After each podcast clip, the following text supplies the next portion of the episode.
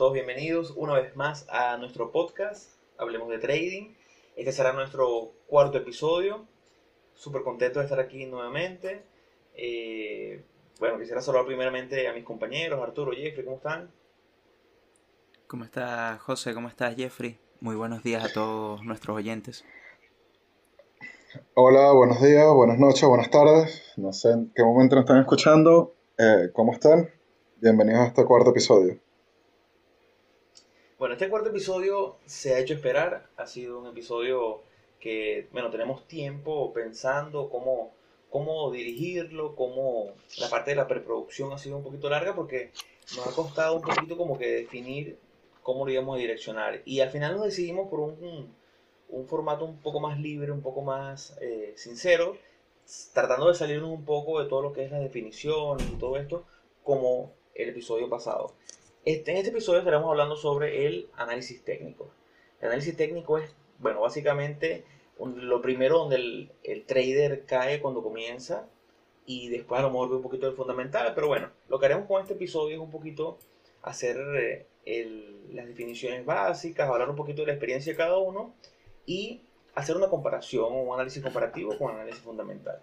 Hoy estaremos hablando, entre otras cosas, sobre qué es análisis técnico, el precio y el volumen, eh, soporte y resistencia, indicadores, patrones, la validez del análisis técnico como tal, eh, todo lo que sería el modelo estadístico, probabilidades y bueno, haremos un cierre con, con un debate más o menos parecido al que hicimos en el episodio anterior. Pero bueno, para comenzar, quisiera primero que todo invitarlos a que nos sigan en nuestras redes sociales, ya la conocen, hablemos.de.trading en Instagram y cualquier duda, cualquier recomendación, nos pueden mandar un correo a nuestro correo correo.hdt.gmail.com y bueno, sin más preámbulos, quisiera que uno de mis compañeros me ayudara con básicamente el concepto de análisis técnico.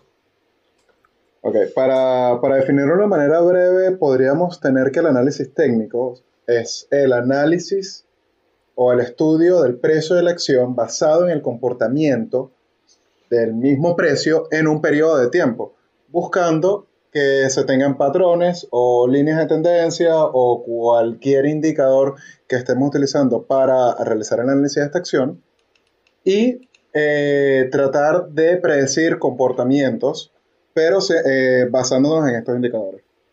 El, análisis técnico, al contrario al fundamental, en donde se, busca que, o se hace un análisis de lo que el precio de la acción debería ser en base a ciertos parámetros o puntos específicos que se estudia, el análisis técnico básicamente se eh, refiere al comportamiento del mercado, es decir, uno iría a tener un resultado más reactivo de lo, del precio actual del mercado, de la acción.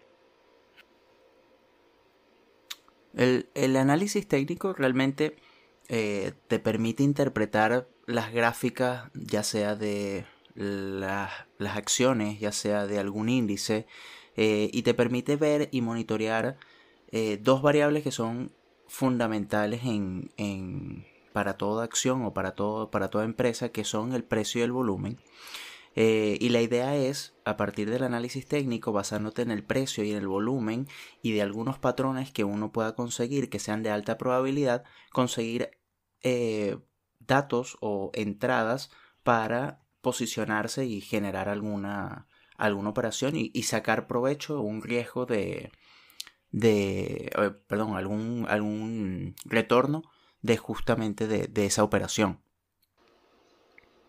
Habiendo definido brevemente lo que es el análisis técnico, quisiéramos hacer una conexión con lo que fue el episodio anterior donde hablamos de análisis fundamental. Y es que en el mundo del trading hay básicamente tres grupos, ¿no? Los analistas fundamentales puros, los, eh, los técnicos puros, y aquellos que, como, como en el caso de nosotros, usan un poquito de las dos partes para tratar de, de identificar la mejor operación, la mejor compañía, y en base a eso tomar su decisión. Entonces, por lo menos yo en lo particular, soy una persona que uso el análisis técnico en, mi análisis o en, mi operativa en un 80% y le doy cierto peso a, algunos aspectos fundamentales de la compañía que defino durante mi proceso de selección. Sin embargo, esto puede variar y el hecho de que otro trader solamente sea fundamental o uno sea solamente técnico, no implica que, sea más o menos exitoso que, mi, operativa como tal. Pero hay unos que, bueno, que deciden odiar el otro lado. Vemos muchos analistas fundamentales que por lo general son economistas y por lo general tienen esa noción o, creen que todo está en los libros en este caso y que el mercado tiene una, una forma de, de como básicamente lo que ellos te dicen es que menosprecian análisis técnico, lo, lo, lo ven de una forma eh, peyorativa diciendo que con dibujitos tú vas a poder identificar movimientos y hacer dinero. Y bueno, el caso real es que hay analistas técnicos muy exitosos y fundamentales muy exitosos.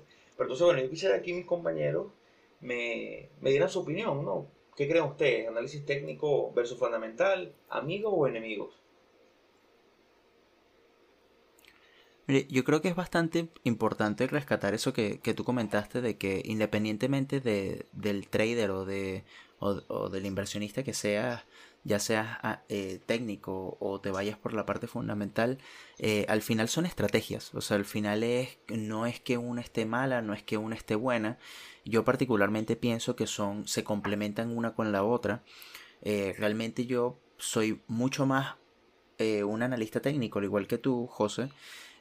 Pero también a la hora de escoger las acciones, yo utilizo, son pequeñas cosas del análisis fundamental para poder eh, como filtrar en el, en el, universo tan grande que hay de, de acciones, filtrarlas para poder tener una cantidad más pequeña que observar. Entonces, eh, yo pienso que el, mi operativa o mis decisiones de operación son 100% de análisis técnico, pero a la hora de escoger una, eh, una acción o una empresa para, poder seguirla, para poder estudiarla, tomo también valores del, análisis fundamental. Entonces yo sinceramente pienso que el, ambos se complementan uno con otro. No es que sean, sinceramente, si, si la pregunta es amigos o enemigos, realmente sentiría que son más, más amigos que, enemigos. Y al final eh, no está mal que una persona se vaya por lo fundamental o se vaya por lo técnico, es cada uno que tenga su estrategia y si tú eres rentable con cierta estrategia, eh, perfecto, eso es lo que te funciona a ti y es lo que hay que, continuar haciendo. Sí, es que por lo menos lo que tú estás comentando es, es una mezcla de ambos y podría resumirse en esto, permitir que el análisis fundamental te diga qué comprar y basarte en el análisis técnico para encontrar una entrada y una salida a tu operación. Entonces, perfectamente, es algo que perfectamente puede congeniar, a pesar de que hay gente, hay traders que son netamente técnicos y no les interesa en lo absoluto lo fundamental, o sea, ni se desgastan eh, nada de su energía en, preocuparse por esto. Por lo menos hoy estaba leyendo un libro de, de Steve Burns y él, entre todo eso, comentaba que el, que una las diferencias entre el análisis técnico y el análisis fundamental es que el análisis fundamental es un un estudio completo para determinar cuál es el precio que debería tener una acción. Entonces él, de una forma u otra lo va definiendo como una expectativa que puede tener la, el analista del cuál es el precio que debería estar. Sin embargo, por el contrario, el, el, comenta, mira, esto no puede, a ver, no por el contrario, él comenta que no puede ser netamente así porque hay distintas razones por las que un precio puede estar yéndose hacia un lado o hacia el otro. Razones como eh, un hedge fund que de, repente decidió liquidar eh, para poder tener capital, eh, gente que tenía sus ahorros para el retiro y decidió liquidar posiciones, empezó a liquidar posiciones para, para tener liquidez, personas que sencillamente tenían una posición muy larga y, decidieron ya que, que, ya la operativa estaba, tenía, estaba sobreextendida y ya era momento de cortarlo entonces, no siempre el precio es el que debería estar, sino que hay otros factores que intervienen. Entonces, ahí por lo menos hay una, son ideas que uno debe ir tomando en cuenta a la hora de, definir un trade. Bueno, eh, me gusta recatar algo ahí. Primero, bueno, el hecho de que los tres tenemos más o menos un, mismo concepto y, creo que los tres usamos los dos, ¿no? Y, no estamos cerrados simplemente a que uno es el camino correcto y ya. O sea, puede haber un trader fundamental que hay trader fundamental que le va espectacular, hay técnicos que le va espectacular, hay quienes usan los dos y le va muy bien. No, no hay un solo camino para el éxito en, en este mundo. Pero, Jeffrey, tocaste un tema ahí que me parece importante ahora para hacer como que la conexión con, con el, los diferentes ítems que vamos a estar hablando hoy, ¿no? Y uno de esos es el, precio y el volumen, ¿no? Que yo creo que es el core principal de análisis técnico y donde comienza todo. Tanto así que los puristas, ya más adelante hablaremos de indicadores y diferentes indicadores que usan, que usan muchas personas, que yo uso, pero el analista técnico puro simplemente se guía de precio y volumen y dice que estos indicadores son básicamente ruido.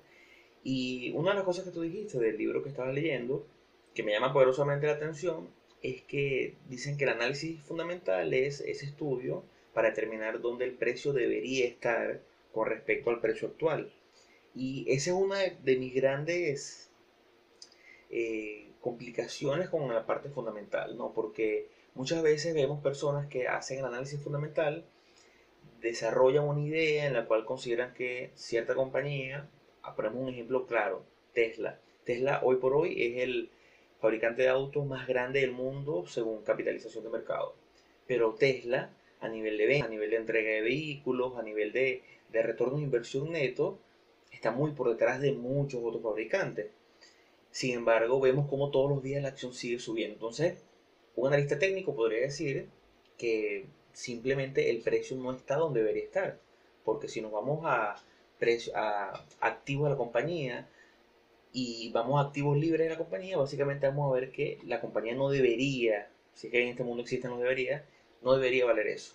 Entonces, ahí es donde yo voy más por el precio, porque el precio es la representación gráfica, cuando vemos el gráfico, de el punto en el cual nos encontramos hoy sin importar si la compañía vendió, si tiene un flujo positivo o negativo. El precio es básicamente lo que nos guía hacia dónde está realmente y hacia dónde se mueve eh, el valor de, la empresa. Entonces, uno de los problemas de los analistas fundamentales es cuando ven que la acción que ellos determinaron, que hoy vale 10 dólares, pero debería valer 20, y baja, baja 5, baja 4, ellos consideran que básicamente es un mejor deal porque sigue bajando algo que para ellos vale mucho más. Y el problema es que muchos han quebrado de esa manera. No sé si, si me doy a entender un poquito ahí. Ok. En el mismo libro que, está, eh, que les comenté hace rato, de hecho, si les, eh, si les interesa o les llama la atención algo de lo que comentamos acá o alguno de los libros que citamos, no duden eh, preguntarnos al correo y nosotros vamos a estar compartiendo la información con ustedes felices de la vida. Eh, correo.ht.gmail.com en este libro comentaban que uno debe tener presente eh, y saber diferenciar dos cosas. Uno, lo que es la corporación y lo que es el precio del, de la acción.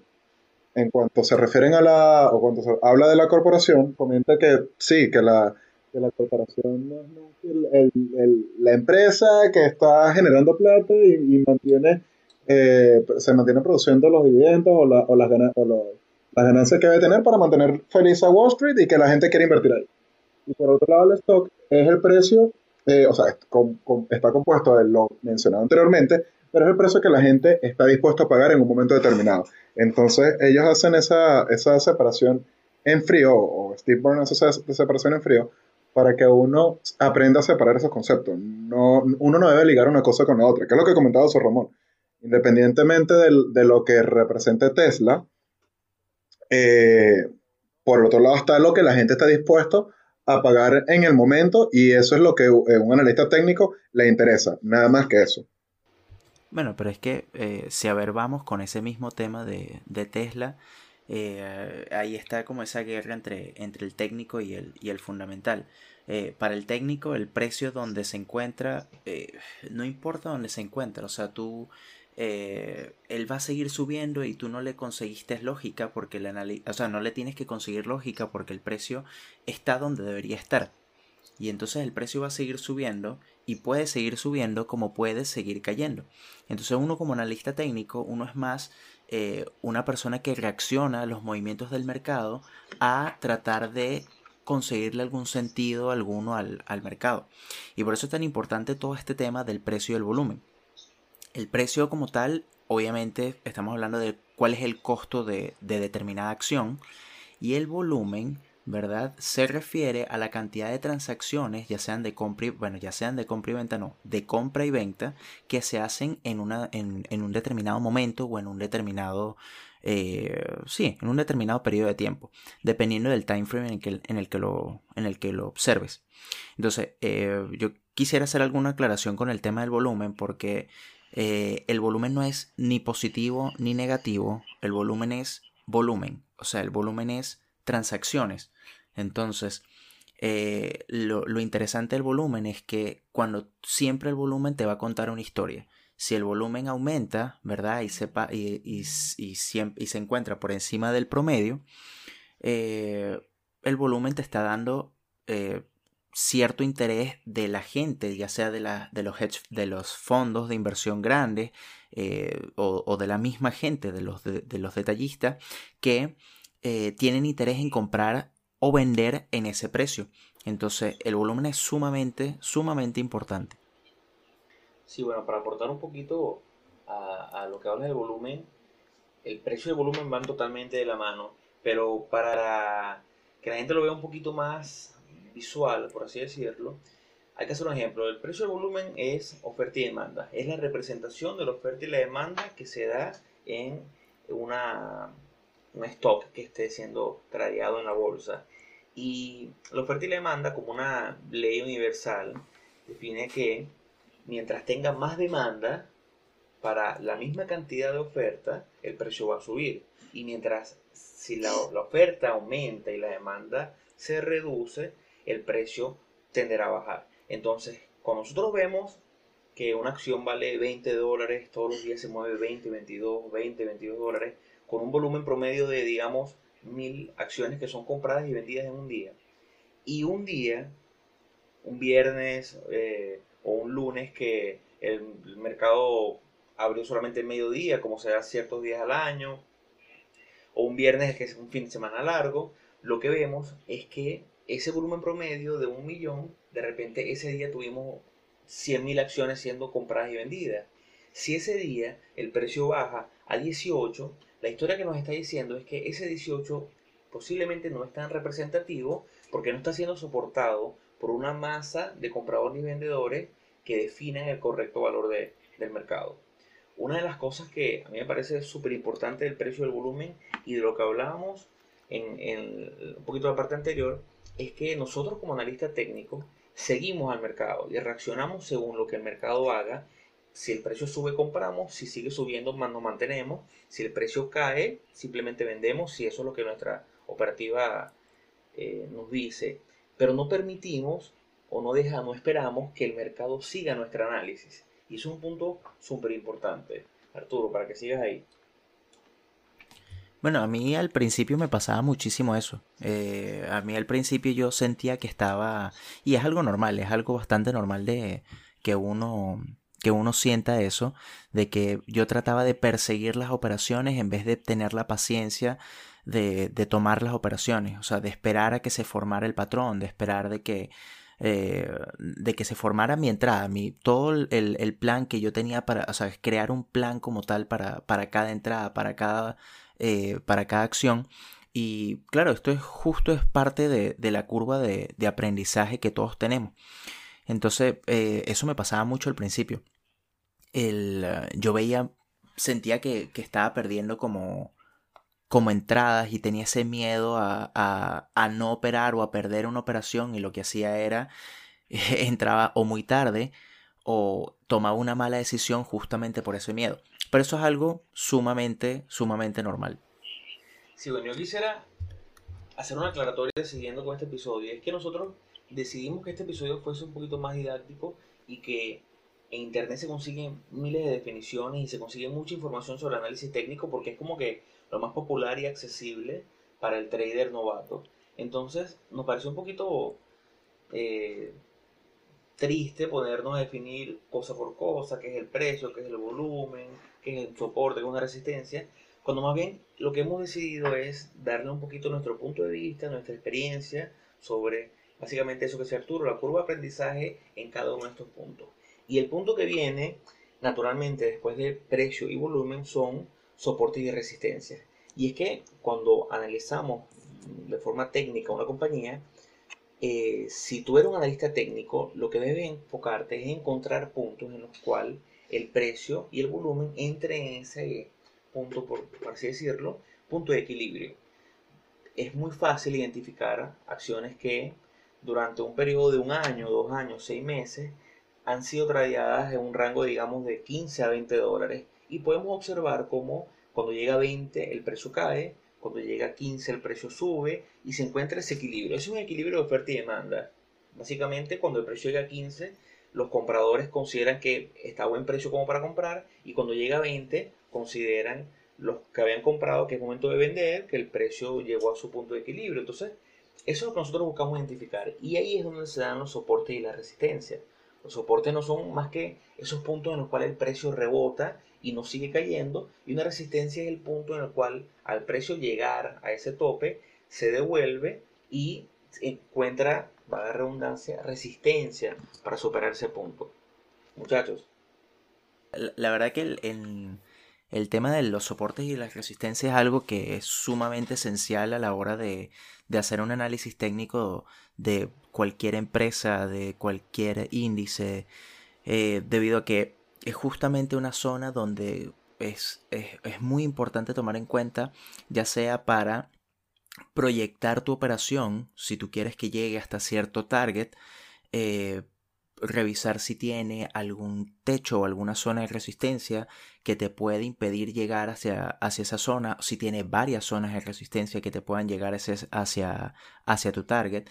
Y también el tema de los soportes es justamente de aquellas zonas donde el precio, donde puedan justamente entrar mayores órdenes de compra y eh, o sea, entran mayores órdenes de compra y ahí tú puedes tomar como la decisión de poder, eh, de poder entrar en la, en la operación. Inclusive para los mismos, para en las mismas operaciones, colocar tu stop loss te sirve bastante todas estas zonas de soporte y de resistencia para colocarlo como una zona fuerte de precio que el, que no, o sea, que no va a romper el precio hacia abajo. Entonces, en dado caso de que la llegue a romper, te dice que, bueno, tu hipótesis, tu teoría de lo que tú querías hacer de tu, de tu operación estaba, estaba inválida. Ok, como ya lo hemos mencionado antes, ustedes dos están un poco más adelantados eh, que yo en cuanto a la parte del trading. Yo todavía estoy en, este, en esta eh, travesía de agarrar e ir buscando estrategias de entrada, estrategias eh, de salida, cómo seleccionar acciones. Y entre uno y otro libro he conseguido varias cosas que me parecen interesantes, aunque termina resultando complejo unirlas, porque uno siempre consigue infinidad de estrategias y lo que muchos traders recomiendan es que termine siendo lo más sencillo. Entonces, a mí sí me gustaría saber un poco, por lo menos conocer cuáles son sus estrategias, porque al final es entre, entre la misma dinámica del podcast, la idea es que todos nosotros vayamos aprendiendo y también que la gente trate de ponerse en nuestro lugar. Entonces, para los que están en mi posición, ¿qué, eh, ¿qué te llama la atención a ti? ¿O qué podría ser fácil de explicar? Porque también intentamos que son gráficas. Eh, ¿qué te llama la atención a ti al momento de seleccionar una acción, eh, Arturo? Y después muestra, ¿sabes qué dice José Ramón? Porque entiendo que, que desde cierto punto tienen eh, enfoques distintos antes de entrar en cómo operar la, acción. Bueno, sabes que al principio, cuando yo empecé en todo esto, a mí me costó mucho conseguir una, estrategia o, una forma de, operar. Yo al principio me iba mucho con, con, el tema de day trading, ahora he migrado más a swing trading. Eh, pero es muy gracioso porque cuando, cuando yo empecé con day trading, eh, yo empecé, o sea, traté de empezar como con lo más, con lo más básico. Entonces yo solamente colocaba, la, colocaba ciertos indicadores, entre ellos las medias móviles, dibujaba mis zonas de soporte, mis zonas de resistencia y tomaba entradas en una zona de soporte y vendía antes de llegar a una zona de resistencia. Eso era como lo más, lo más básico. ¿Qué pasa? Eh, hubo un tiempo en que sentía que me estancaba, en como que empecé a perder muchas operaciones y entró ese justamente ese miedo de, de, sabes, mi operación o mi plan, mi estrategia no es lo suficientemente buena, tengo que mejorarla. Entonces empecé a agregar cierta cantidad de indicadores, empecé a colocarle el, el, RSI, empecé a colocarle el MACD, empecé a colocarle muchos indicadores a mi gráfica, lo que me hizo, y es justo lo que tú dijiste Jeffrey, de lo que te comentan en el libro, de que eso genera demasiado ruido en la gráfica. Entonces, eh, para yo tomar una entrada, yo tenía que tener una gran cantidad de... um, eh, o sea, hacía un checklist y tenía que tener, que tenía que cumplirse todos los requisitos que yo había colocado. Y cuando, cuando me ponía a ver, eran aproximadamente entre 8 y 10 requisitos que yo necesitaba para poder entrar. Entonces, ¿qué pasa? Todavía aún y así, el resultado de la operación es incierto, independientemente de que tú le coloques toda la gran cantidad de, indicadores, le coloques lo que tú quieras, el resultado siempre de tu operación va a ser incierto. El precio puede subir o puede bajar, eso lo va a determinar el mercado y uno no lo sabe. Lo que uno hace es conseguir eh, patrones de alta probabilidad de forma tal de que eh, tu operación eh, pueda validarse, o sea, pueda, pueda cumplirse. Pero no, estén de, no, pero para nada está mal de que, de que no se te cumpla, porque simplemente ocurrió y hay que pasar la página. Entonces, ahora que yo pasé a swing trading, ahorita estoy como seleccionando un poco mejor las acciones, ya yo establecí mi estrategia de, de, trading. Eh, y ahora que me dedico justamente a, eh, lo, vuelvo a decir, al tema del swing trading, eh, yo escojo mis acciones, las selecciono justamente por todo este del análisis fundamental y cuando me voy a la parte del análisis técnico empiezo a ver patrones eh, que me gustarían a mí. A mí realmente siempre me ha gustado es eh, acciones que vayan con la misma tendencia del mercado. Eso para mí sinceramente es básico, es algo, la idea es ir hacia donde va el mercado. Eh, me gusta patrones técnicos como en los triángulos ascendentes, los triángulos descendentes, algunos patrones que sean de continuación de la tendencia que, tenga. Cuando son zonas de, de resistencia, eh, si en dado caso está cercano a, esa zona de resistencia, eh, entrar a la, ruptura, o sea, cuando se, cuando se haga el breakout. Eh, también me gusta mucho comprar en los pullback, si va en la tendencia alcista, comprar en el pullback. Y, y, eso, y básicamente los indicadores yo solamente utilizo medias móviles, precio y volumen, no, no uso mucho más que eso. ¿Y tú, José Ramón? Bueno, básicamente a mí eh, yo soy un trader de patrones clásicos. Los patrones clásicos son estas figuras que uno observa en, en las gráficas, patrones que tienen repitiéndose 200, 250 años y que han sido estudiados durante mucho tiempo porque básicamente es la representación de las emociones de los traders, es la, representación de las emociones de los humanos que están comprando en estas acciones. Y son patrones que se repiten muchísimo. Yo no hablo de probabilidades, pero sí de posibilidades. Siempre vemos patrones que fallan, así como fallan también muchos llegan a, su target. Entonces yo básicamente, para, para, darte una respuesta breve, yo tengo dos estrategias bien definidas y con las que estoy casado hace muchísimo tiempo y es que para mi swing trade yo uso patrones clásicos con unas medias móviles que no las uso para determinar entradas y salidas, sino las uso para tener una cierta noción de dónde se encuentra el precio con respecto a los últimos 250 y 20 días de, de operativas. Eh, y para mi estrategia de day trading, que simplemente se reduce a un 5% o 10% de mis operaciones totales, yo uso un indicador que se llama VWAP y básicamente compro patrones que se consolidan por debajo o por encima de este. Esa es básicamente mi, mi, mis operativas, ¿no? mis dos estrategias. Son súper simples eh, creo que uno de los errores, como comentaba Arturo, cuando comenzamos es que vemos lo que son los indicadores, nos enamoramos porque hay cientos de indicadores, todos los indicadores se basan en precio y siguen el precio, ninguno predice nada, pero la gente cree que metiendo un indicador, 2, 3, 5, 20 indicadores va, va a lograr ese santo grial y la realidad es que mientras más indicadores metes, es más ruido, es, como decía Arturo, muchos más factores que te limiten a la hora de decidirte si entrar o, o, salir de una operación. Bueno, ahorita que, estamos conversando de esto, me recordé justamente de un... La verdad no sé, no, no me acuerdo de, quién, quién fue la persona que hizo el, el, estudio, pero eh, lo leí en, en, un artículo que decía era una persona que él hizo una prueba y lo hizo con una moneda. Y él decía, mira, yo eh, voy a lanzar la moneda, si me sale cara, compro en, determinada acción. O sea, no, no, lo hizo con el, con el, con el Nasdaq, con el QQQ. Eh, él lo que hizo fue que si le salía cara, él compraba y si le salía sello, él vendía. Y él hizo eso unas 100 veces. Y haciendo una buena gestión de riesgo, todavía al final de todo eso, eh, él logró ser rentable con, esa operación.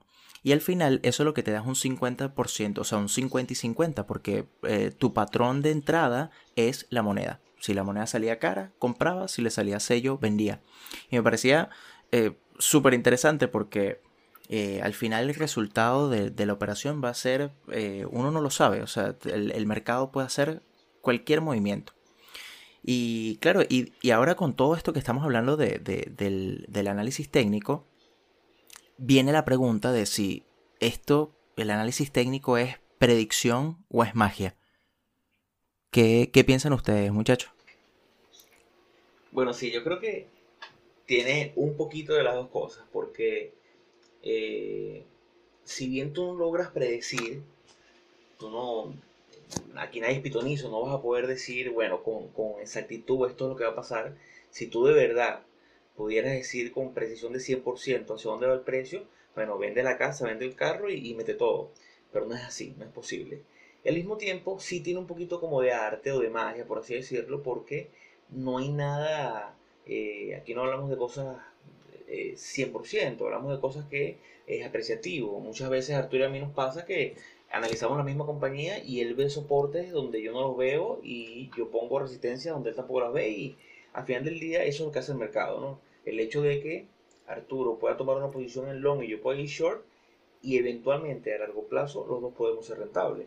Y ahí lo pegamos un poquito con lo que, lo que sería nuestro siguiente punto, que es la relación riesgo-beneficio y lo que hablaba Arturo anteriormente, sobre cómo con una buena gestión de riesgo tú puedes lograr ser rentable. Esto es súper importante porque a lo mejor la persona que nos escucha, ese trader amateur que, que tiene un mes, dos meses, un año estudiando los mercados, todavía está enfrascado, porque yo pasé un año enfrascado en indicadores, estrategias, qué es lo mejor, qué es lo peor. Y al final del día, cuando agarras un poquito de madurez y, un poquito de estudio y, y, calle, por así decirlo, en el trading, te das cuenta que la manera real de hacer dinero en el trading y ser, exitoso, si exitoso es la palabra, es usando una buena relación riesgo-beneficio en cada operativa que te permita sacarle el jugo a esas operaciones que son positivas y reducir el riesgo y olvidarte de esas negativas. Y básicamente, para, para hacer una imagen mental, porque son cosas que, bueno, gráficamente se ve mejor, visualmente se ve mejor, pero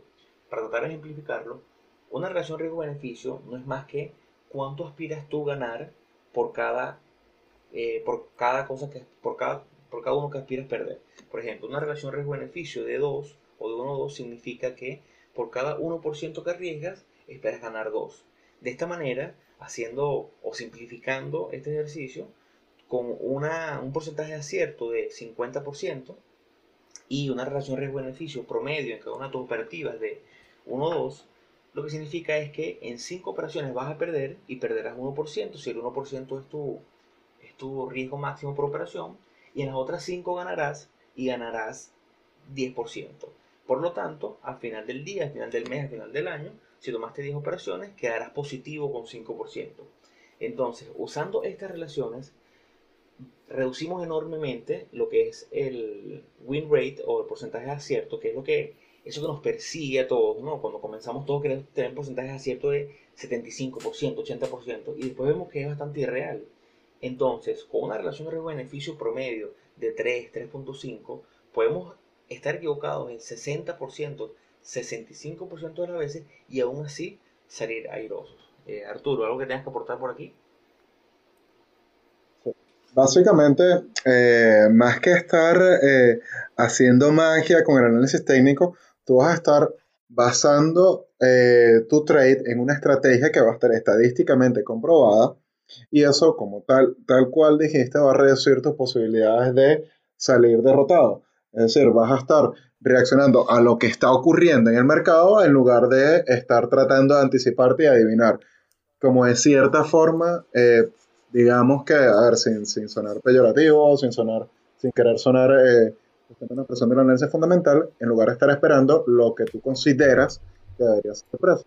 Por lo tanto, matemáticamente vas a tener uno, vas a tener, vas a, vas a aferrarte más a los números y a lo que, a lo que es más posible que, que suceda. Entonces, por ese lado, por ese lado sí considero que, es, una, que es una estrategia. Eh, eso que, comentaste, ahí más adelante vamos a tocar, uh, un poquito más adelante vamos a tocar eso del, tema de que esté matemáticamente comprobado porque eh, hay, hay, como dos vertientes con, respecto a eso. Eh, yo creo que, en todo este tema de la, de la validez uno realmente trata de predecir el precio pero realmente uno lo que crea es como una hipótesis, vamos, vamos a llamarlo una hipótesis, uno lo que crea es como una, eh, una, sí, una posibilidad de que el precio pueda subir hacia donde tú quieras, dependiendo de los precios pasados. Entonces, claro, uno no predice como tal, ¿verdad? Eh, porque realmente no sabe si el precio va a ser eso o no va a ser eso. Uno simplemente se crea un... Eh, te, creas un plan y dependiendo de los cierres y de los precios pasados y del volumen pasado, porque tú estás tomando información pasada, tratas de eh, ver esa posibilidad de qué es lo que eh, qué es lo que va a suceder a futuro. Y así como dijo José, a mí me parece que es sumamente importante todo este tema de la gestión de riesgo. Yo creo que es mucho más importante eh, tener una buena gestión de riesgo antes que tener una buena entrada o una buena, o una buena salida. No estoy diciendo que, que no sean importantes las otras dos, pero siento que esto es algo clave, algo básico que hay que, que, hay que considerar, que es eh, tener un porcentaje asignado de riesgo dependiendo de tu capital, siempre, eh, ¿cómo se llama? arriesgar cierta cantidad que tú estés dispuesto a, perder en dado caso de que, tu operación salga negativa. Eh, por ejemplo, en mi caso, el, yo para una cuenta de 5 mil dólares, yo arriesgaría entre el 0,5 y el 1%. Ahora, algo un poco eh, comentando a, a, este tema de la curva de crecimiento, cuando yo inicié, para mí el porcentaje de riesgo era 2, del 2 al 4%. Y a mí me acuerdo que José Ramón me comentaba. Y, recuerdas que yo te lo decía, ¿no? Que te decía, no, pero es que eso es mucho. Y tú me decías, no, pero yo creo que. Yo te decía, creo que eso es mucho, Arturo. Y tú me decías, no, yo puedo manejarlo. Y ahora, un tiempo después, creo que te das cuenta cómo, cómo es la cosa realmente, ¿no? Claro, e, es, eso. O sea, es que justamente me acuerdo que, que o sea, si eran 5 mil dólares, estamos hablando de que el 1% eh, son 50 dólares, el 2% serían 100, cuando pasamos a 4% ya estamos hablando de 200 dólares. O sea, por cada, eh, cada pérdida iban a ser 200 dólares. Y estamos hablando de que si te, tienes 4, 5, 6 operaciones seguidas en pérdida, eh, estamos hablando de que en 6 operaciones perdiste el 24% completo de tu cuenta. Entonces son montos exageradamente altos. Y es algo que uno tiene que aprender y, mm, y como internalizar, porque es, bastante complicado. Al principio uno quiere sacar por operación 300, 400, 500 dólares por, operación, pero claro, ¿cuánto vas a arriesgar para poder sacar esa cantidad? Entonces, eh, ya luego poco a poco fui eh, creciendo y asumiendo el, este tema de, de la gestión del riesgo. Bueno, yo quería opinar con respecto a esto, porque hay que recordar que todo lo que tiene que ver con el trading tiene una carga emocional y psicológica muy fuerte porque hablamos de dinero. Y cuando nosotros definimos cuál es ese porcentaje de riesgo que queremos, para dar redundancia nuevamente, arriesgar, tiene que ser un, un, monto, no solamente en porcentual, sino en, en dólares que uno se sienta cómodo. Si tu 1% es mil dólares, tienes que hacer el proceso interno de definir si de verdad perder mil dólares en un minuto, cinco minutos que puede durar una operativa, de verdad no te va a afectar tanto como para que tú dejes la computadora y, te pongas a llorar, ¿no? Entonces, cuando yo comencé y todavía yo tengo un rango de riesgo de 0.5 a 1%. Nunca riesgo más de 1%. No siento que es el punto de equilibrio para, para mantener mis emociones al margen. ¿no? Y bueno, ya la parte emocional, bueno, tendremos muchos episodios para hablar. Pero sí, yo creo que todo este proceso viene de este segundo punto que viene muy ligado de esto, porque todo, todo viene de la mano. Y es que cuando nosotros comenzamos a operar, nos hablan mucho y vemos mucho probabilidades, probabilidades, es probable, es probable. Pero la realidad es que para probabilidades necesitas números. Entonces, uno de los grandes errores de las personas cuando comienzan es que ven una estrategia, la toman dos, tres veces, tienen dos, tres perdedoras, la cambian. Pasa lo mismo, la cambian. Entonces al final pasan por cinco, seis, siete estrategias y no se casan con una. Cuando la realidad dice que estadísticamente tú necesitas un número, necesitas una muestra. Lo que vemos estadística sabemos que el tamaño de la muestra es, fundamental. Mientras más grande el tamaño de la muestra, tú puedes determinar si esa estrategia es positiva o es negativa. Hay, hay cosas como, que hablaremos más adelante, como, eh, o, en otros episodios, como esperanza matemática y profit factor, cosas que puedes determinar solamente cuando tienes un número de operaciones suficientemente grande que te permita a ti definir, mira, esta operación o esta estrategia es válida o no es válida.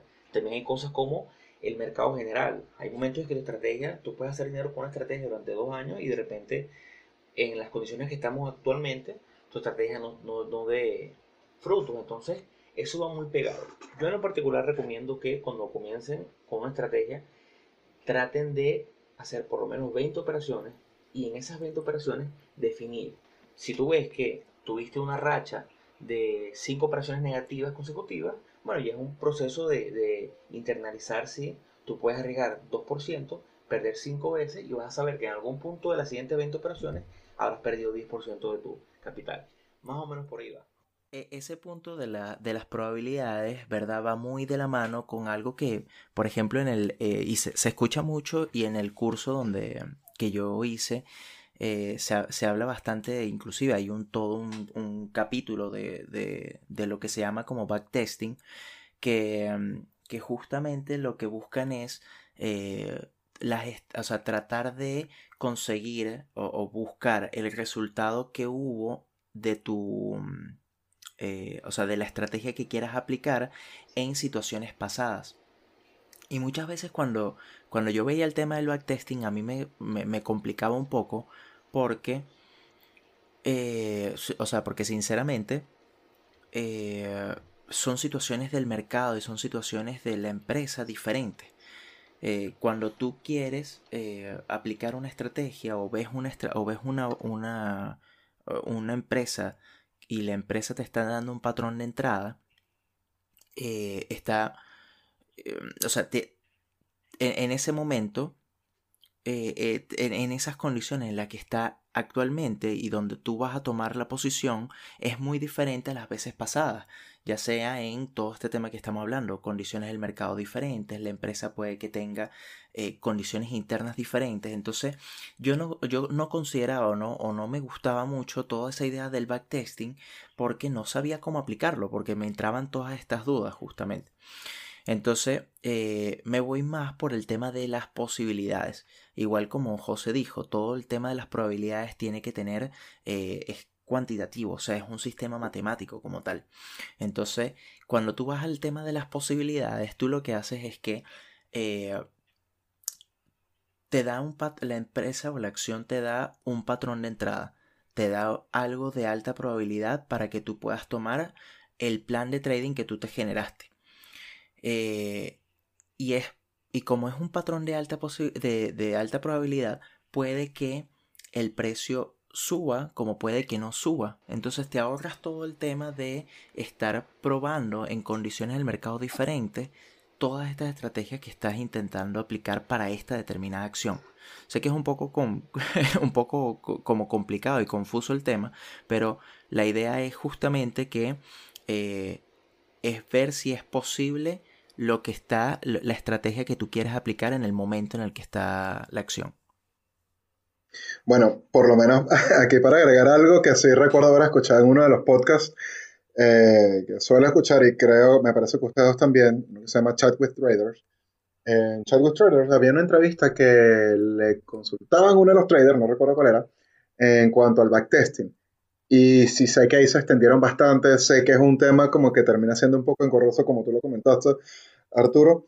Y, y sí, el, este trader comentaba, mira, tienes que por lo menos probar una estrategia al menos unas 25, 30 veces, por lo menos, para poder tener certeza, porque al final si vas a estar cambiando y cambiando y cambiando y cambiando, te vas, te vas a enredar demasiado. Entonces no, no le vas a ver el, el beneficio a la estrategia, no vas a terminar de probarla ciertamente, a, ver, siendo, siendo honesto, no he estudiado mucho lo del backtesting, todavía no llego hasta allá, pero a ver, me gustaría saber qué opinión tienen ustedes al respecto, porque sí sé que ustedes ya pasaron por ese terreno. El, eh, o sea, quiero aclarar un, un, punto. Eh, no estoy diciendo que el backtesting no sea malo. O sea, el, hay gente que aplica el backtesting y lo utiliza mucho para probar estrategia. Simplemente que a, mí en mi estrategia o en mi forma de, operar, eh, se me o sea, lo he visto como muy complicado. No sé operarlo. Entonces por eso es que no lo considero dentro de mi, de mi estrategia. Bueno, yo voy a cerrar este punto con el siguiente argumento. El precio tiene dos posibilidades o sube o baja. Y suena como querer simplificar algo que es complicado, pero sí, el precio solamente sube o baja. Entonces, enredarnos demasiado la vida con eh, miles de backtesting y, querer creer que vamos a poder sacar un número real de la probabilidad de que tenga esa compañía en ese momento de romper ese patrón, a mi parecer y mi experiencia, es irreal. El que lo esté haciendo y el que lo haga, excelente. A mi parecer es irreal. Yo prefiero, y estoy casado con el término posibilidad, y yo opero posibilidades, no opero probabilidades, yo opero posibilidades. No me interesa eh, durar noches enteras estudiando los rompimientos de una acción los últimos 10 años, pero como bien lo dijo Arturo, el, escenario donde ese rompimiento se dio en años años anteriores, posiblemente eh, era diferente al actual. Por lo tanto, yo compro o vendo, entro en operativas de acuerdo a la posibilidad. Si el precio está en un punto que yo considero que al romper puede subir, yo voy con esa posibilidad. Más nada.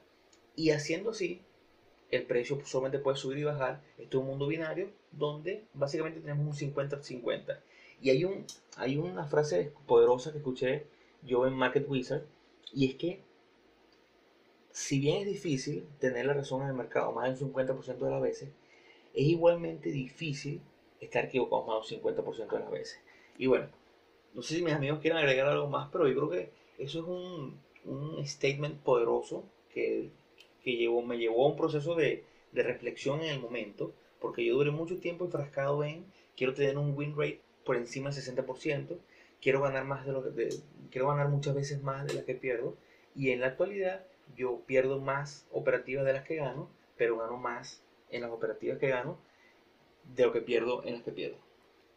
La verdad que yo creo que todos al principio no, nos pasa eso. O sea, justamente yo, yo me enfrasqué mucho también en... Eh, y, yo creo que por eso es que quise colocarle como mucho... Eh, indicadores. Eh, muy, claro, muchos indicadores a, la, a mi estrategia porque quería era como más confirmaciones y pensar que con más confirmaciones el, iba a tener un mayor, un mayor win rate. Eh, cuando realmente no, no, es así.